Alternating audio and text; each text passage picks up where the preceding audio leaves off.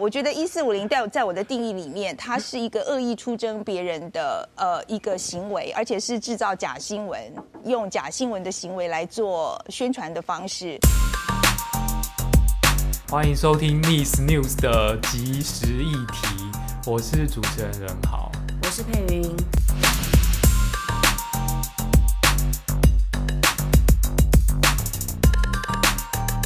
就像刚刚大家前面听到，就是我们要这一集要讨论的事情，其实跟上个礼拜公司主题之夜的这个就是范琪斐和汪浩在讲一四五零这件事情有一点点关系。可是我们其实不是要讨论他们到底谁讲的是对的，我说，因为我觉得这件事情其实有点。不是问题核心啊，嗯、就是我们其实想要讨论的，其实是在范喜伟他前面有讲到的，我们放的那个片头有讲到一个，就是他觉得传统上我们在讲一四五零会想到的是说，某一些人基于一些他自己的立场，然后他可能甚至会。去制造假新闻来维护他的立场，来对为他立场的一些意见去宣传。那我觉得这个事情其实不是凭空捏造出来，他讲这件事情其实是千真万确有有出现。就是像我们之前应该就是今年就是疫情还很严重的时候，嗯、那时候其实就其实有一些例子可以讲对不。对，对其实，在三月初的时候，就是不知道大家知不知道有一个脸书的粉丝专业叫做公民妙口。那他们那时候三月初发布了一则，是说台湾成功研发那个快筛试剂，然后中国在 WHO 发言的时候就说：“哎，台湾是中国台湾省，然后呃收割这个快筛试剂的功劳。”对。那当时其实，在社群上有非常多人分享，甚至其实呃新闻媒体也有引述他们的这个粉砖的影片，然后做报道。可是后来其实呃已经有辟谣了吼，就是他其实这则影片他是剪接二月初中国代表在 WHO 的发言，而且内容其实跟快餐设计是无关的。那呃快餐设计这件事又是三月的时候才发布出来，对，对，总而言之这就是一则假消息。可是我们可以看到很多人在传这样子。嗯那其实，在二月底的时候，就已经有人针对公民庙口所制造的一些讯息，所发布的一些讯息，有些怀疑。比如说，有人发现他可能是去复制一些网络新闻的报道，可是，在报道中加入自己捏造的，或者是加入一些本来报道中没有的东西。那像那时候也有人去问他说：“诶，你们粉专发布的这个新闻是不是有一点问题啊？”那其实他们那时候粉钻的小编回复其实也蛮直接的，他就说：“哎、欸，恭喜你发现了，其实这个就是我们在针对中国的假新闻的攻击的一个反击的一个策略，清楚自己在做什么。”对对对对。哎，我觉得这个事情会，就是刚刚讲到那个快筛的那个事情会被这样传散，其实我觉得也跟年初的时候有个状况就是蛮有关的。就那时候因为这一次的疫情，其实大家都很清楚是从中国那边武汉来。来的嘛，所以那个很快的就跟就是最近两岸的那个对立的紧张关系有马上就结合在一起，所以就会变成一种好像是反中情绪，马上连接起来之后，像这样子的。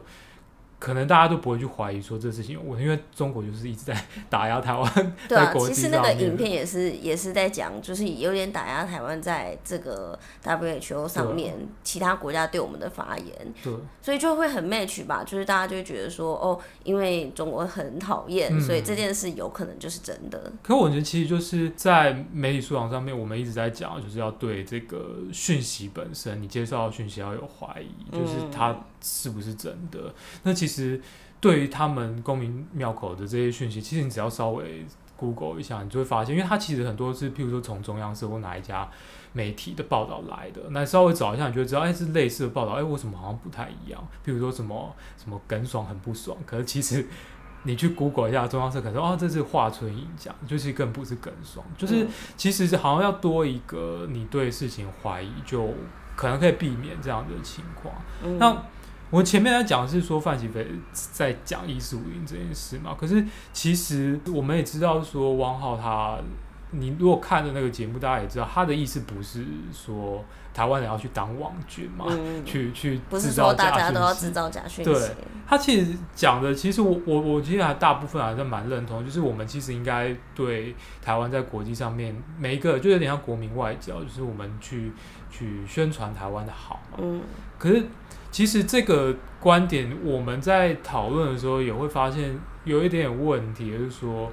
最近应该也不是最近，就一直以来很多人就是，譬如说你对某一件议题，或是你基于某一个立场或者一些意识形态，你对于某些事情的支持，你可能会譬如说去宣传你的这个理念啊，嗯、甚至是有时候会造成说对事情理解会有一些偏差。那我觉得那是比较大的问题啊。嗯，就你支持某一个事情的时候，你可能会。呃，弱化某一这个讯息的某一部分，或是强化某一个部分。对对，我觉得这个最好的例子就是在跟我们 蛮好的友好的团体台湾事实查核中心，就常常遇到这个状况嘛。所以，因为我们其实知道他们常常三不五时就一下被可能亲绿的朋友出征，嗯、一下又又被那个亲国民党亲蓝的人出征，然后一下又被人家说。你是什么中共同路人？对，他们就一直在变色，一下绿色，一下蓝色，一下红色这样。那又所以我们就有稍微去跟他们其中一个之前我们有访问过的查核记者，就是莉莉，我们有跟他讨论了一下，就说：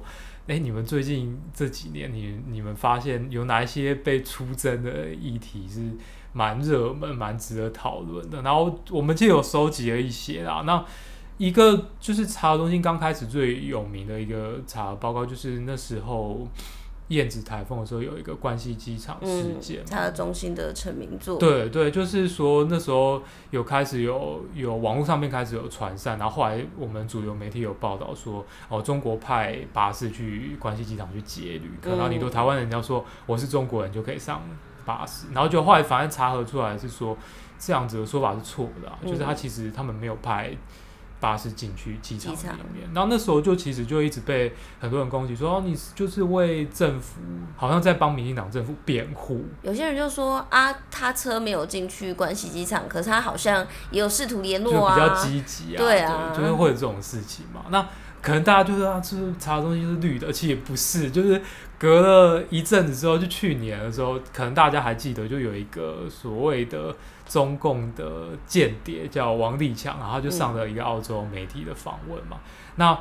就这个事情就开始，因为可能在选举之前，所以大家其实都蛮紧绷，所以在台湾也有延烧开，就是这件事情。然后后来有一个网络的消息说，哎，这个人他其实不叫王立强，嗯，是他是他是匿名的，就是他是有变造他的名字。然后因为中共那时候一开始就很快说，哦、呃，他。的背景是怎样，所以就是有点否认说这个人是是他们的间谍这样子。嗯、然后台湾的很有一些网络上面消息说啊，你看中共马上否认，可是其实他个人就不叫王立强，嗯、所以他们其实就是也是也是讲假话，就中国共产党也在讲假话。可后来查核中心有做一个报告，就发现说他们有去问了那个采访这个王立强的澳洲团队，然后就其实他本名就真的叫王立强嘛，嗯，就他们查核过是这样。那可是那篇报道就开始被人家攻击啊，所以你为什么要帮中国政府说话？中共同路人，对，你会变 成中共同路人的。然后就我觉得这其实是蛮蛮吊诡一件事，就是。稽查中心的在做的事情就是根据各种谣言去进行查证嘛。嗯。那为什么它会被贴上这些不同颜色立场表现？其实很大程度其实来自于就是接收讯息本身这个人他到底怎么去想这件事。他本身的想法跟立场。对，那其实就刚刚我们前面有有提到嘛，就是媒体素养，我们在谈媒体素养教育的时候，有一个很大的重点就是我们对于接收到的讯息本身要保持一个怀疑的态度，嗯。然后去。去进行一些查核分析，就是看他这个消息从哪里来的，然后这是不是可靠的，嗯、那他讲的内容到底有没有偏颇，或者有什么是事实，或者哪些不是事实。对那我觉得，就是我们如果仔细要讲这些贴查核中心标签了，某种程度，它其实有做到一些，就是我们在讲的这个对于讯息的思辨。就是、嗯，所以媒体素养教育有成功一半，一半就是他们有做到，譬如说，他会有些人会说，哦。你你这个查中心，你的那个董事里面有谁谁谁，然后他是不是跟民进党政府比较好啊？那你们是不是就是偏民进党政府啊？嗯、或是他们会去质疑说报告本身内容是怎样，或者说他们会知道说媒体给你一些讯息的内容不一定是真的，对，然后也会有自己的一些意图在。对对对对。但我觉得那个最大的问题是说，为什么会变成 就是他在贴查中心一个莫须有标签？问题其实在于另外一个我们在媒体素养会谈到的，就是对于乐听人本身的一个反思，嗯、就是我们知道说。讯息这些媒体讯息本身是因为媒体基于它可能有一些立场，它有一些价值，所以媒体的讯息也是人建构出来，所以它建构出来的这些讯息可能会有某种的偏差，所以我们才需要去去思考，去怀疑说你接受到讯息本身到底有什么问题。那另外一个是说我们在接受讯息本身，我们自己的一些立场，我们自己的价值观，其实也会影响我们去怎么理解这个讯息嘛。所以媒体素养教育。过去一直有在讲一个，就是说，在对讯息的理解上面，其实是一个就是据讯息传递者跟讯息接收者两者之间的一个协商过程。嗯，所以我我觉得对这件事情在理解上面，我就可以很直接想到，就是说。因为这些在质疑查中心的，他其实本身带有一个很强的他自己的立场，就像我们前面提到，就是说他们可能对某种价值、对某个政治立场或者一些意识形态，他们有自己的主张，他们要为他们的主张、他们的呃倾向去辩护。应该说，就是他。本身就是拒绝相信这件事，他有某一种相信，然后拒绝相信这个查核报告，所以他也不会去管说这个报告他是针对什么事情去做查核，就会以以立场先去做判别。所以，我们今天会想要讲这件事情，就会比较担心的一个点，就是我们如果是基于某种对。呃，价值宣传的态度去理解各种讯息，就很容易就会像刚刚谈到这种问题嘛，嗯、就是你可能会已经有一种判断在前，然后你根据这个判断之后，你去看到某一些讯息，你就会一直。去从你理解的那个状态去想这件事情，然后很多时候可能对于讯息的理解就会有一种偏差。对啊，这时候你再去做一些留言、留言辩护或宣传的，很有可能就会变成贴标签，或者是带着立自己的立场去理解这个事情。那要避免这件事情，我们到底该怎么做？要怎么做？对，嗯、那其实我觉得一个一个最简单的是说，你应该是要要对这件事情有点警觉啊。嗯、就是我当然我觉得每个人对。自己本身都会有一些价值立场判断，然后你会是没有问题对啊，你会、嗯、会倾向某个政党，或者你会倾向某种价值，这是每个人都会有的。可是我觉得最重要应该是说要去思考这件事，就是我的这些立场价值观会不会影响到我对讯息的判断？嗯，我有没有真的去看了？查了之后，现在报告到底在写什么，或是我没有真的去理解到他写的东西是什么？对啊，我们要讨论一个做法啊，比如说你平常在都是在收看民事的新闻嘛，那你对这他所报道的事件可能就会有一个一个理解。对啊，那你这时候可以转到其他立场比较不一样，比如像 TVBS，你看他怎么讲这件事，然后你看看就可以看看自己到底。到底是这事件的呈现到底是有落差，嗯、还是其实是你自己的立场去影响对于媒体给你这个讯息的理解？对，因为我觉得对讯息的理解，其实它是一个慢慢累积的过程。比如说，我对哦、呃、那个肺炎病毒是是从哪里来的这件事情，你不会是马上因为哦我支持。我支持某一个政党，我支持某种价值，所以我就马上会有个判断。你一定会接收到大大小小不管真的假的讯息，然后累积你对这件事情判断。那我觉得一个先决的条件就是，像我之前会讲到说，你如果看不同媒体，好像就活在不同的平行时空，对啊。嗯。那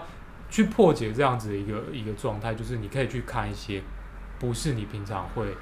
主动去关心媒体，你去看一下他到底怎么说，然后去思考说对事情到底是怎样。其实我觉得这蛮重要。那我们这次的即时议题就谈到这里。那如果大家就是因为我们也蛮常缺题目的，所以如果大家看到什么。跟媒体或者媒体素养有关的，想要讨论的话，其实可以透过粉丝专业告诉我们，给我们一些意见。对啊，其实现在我们在粉专也都会放那个 podcast 的意见回馈，就是你你听完一集就可以填一次，听一次填一次没关系。对，那我们可以收集到的意见，都知道大家比较关心的是是什么问题，对，或者是我们有什么需要改进的地方。那我们今天就到这边结束了，那我们下一集节目再见，拜拜，拜拜。